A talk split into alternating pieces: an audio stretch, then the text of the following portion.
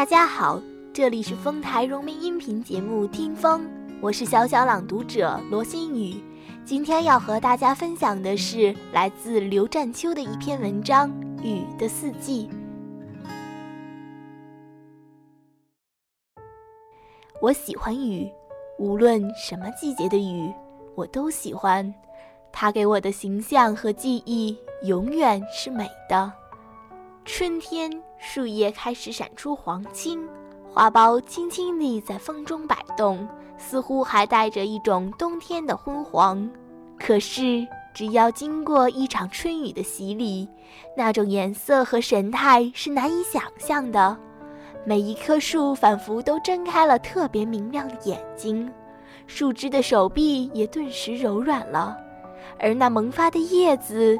简直就像起伏着一层绿茵茵的波浪，水珠子从花苞里滴下来，比少女的眼泪还娇媚。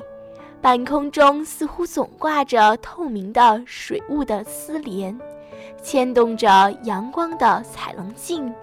这时，整个大地是美丽的，小草似乎像复苏的蚯蚓一样翻动，发出一种。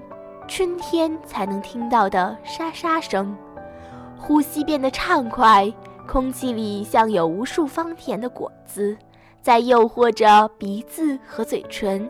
真的，只有这一场雨，才完全驱走了冬天，才使世界改变了姿容。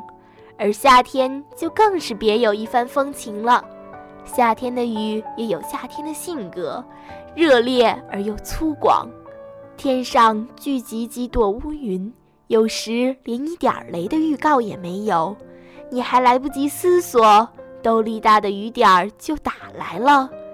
可这时雨并不可怕，因为你浑身的毛孔都热得张开了嘴，巴望着那清凉的甘露。打伞、戴斗笠固然能保持身上的干爽，可光头浇。洗个雨澡更有滋味，只是淋湿的头发、额头、睫毛滴着水，挡着眼睛的视线，耳朵也有些痒缩缩的。这时你会更喜欢一切。如果说春雨给大地披上美丽的衣裳，而经过几场夏天的透雨的浇灌，大地就以自己丰满而展示它的全部诱惑了。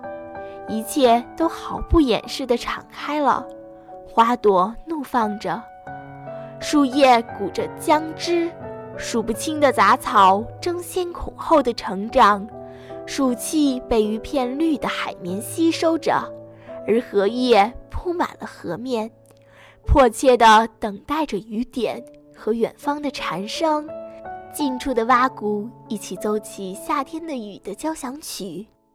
当田野染上一层金黄，各种各样的果实摇着铃铛的时候，雨似乎也像嫁生了孩子的妇人，显得端庄而又沉静了。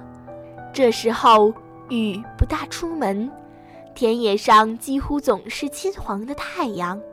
也许人们都忘记了雨，成熟的庄稼等待收割。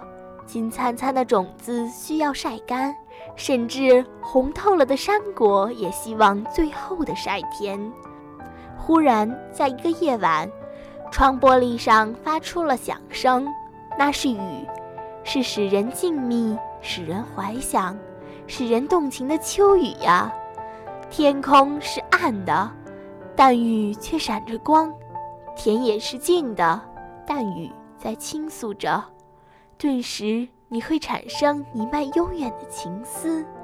也许，在人们劳累了一个春夏，收获已经在大门口的时候，多么需要安静和沉思啊！雨变得更轻，也更深情了。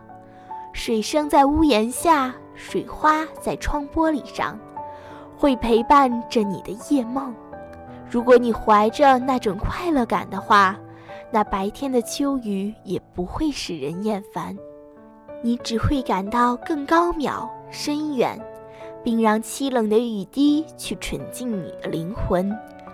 而且一定会遥望到一场秋雨后将出现的一个更静美、开阔的大地。也许到冬天来临，人们会讨厌雨吧，但这时候雨已经化了妆，它经常变成美丽的雪花，飘然莅临人间。但在南国，雪仍然偶尔造访大地。但它变得更吝啬了，它既不倾盆瓢泼，又不绵绵如丝或淅淅沥沥，它显出自然平静。在冬日灰蒙蒙的天空中，雨变得透明，甚至有些干巴，似乎没有春夏秋那样富有色彩。但是人们受够了冷冽的风的刺激。讨厌那干涩而苦的气息。当雨在头顶上飘落的时候，似乎又降临了一种特殊的温暖，仿佛从那湿润又漾出花和树叶的气息。那种清冷是柔和的，没有北风那样咄咄逼人。远远地望过去，收割过的田野变得很亮，没有叶的枝干，淋着雨的草垛。对着瓷色的天空，像一副干净利落的木刻；而近处池洼里的油菜，经过这冬雨一洗，甚至忘记了严冬。忽然到了晚间，水银珠降下来，黎明提前敲着窗户。你睁眼一看，屋顶、树枝、街道都已经盖上柔软的雪被，地上的光亮比天上还亮。这雨的精灵。雨的公主，给南国城市和田野带来异常的密情，是她送给人们一年中最后的一份礼物。啊，雨，我爱恋的雨呀！你一年四季常在我眼前流动，你给我生命带来活跃，你给我的感情带来滋润，你给我的思想带来流动。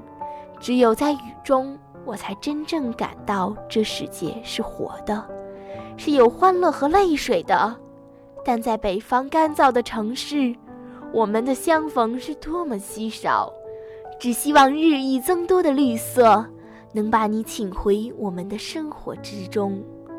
啊，总是美丽而使人爱恋的雨啊！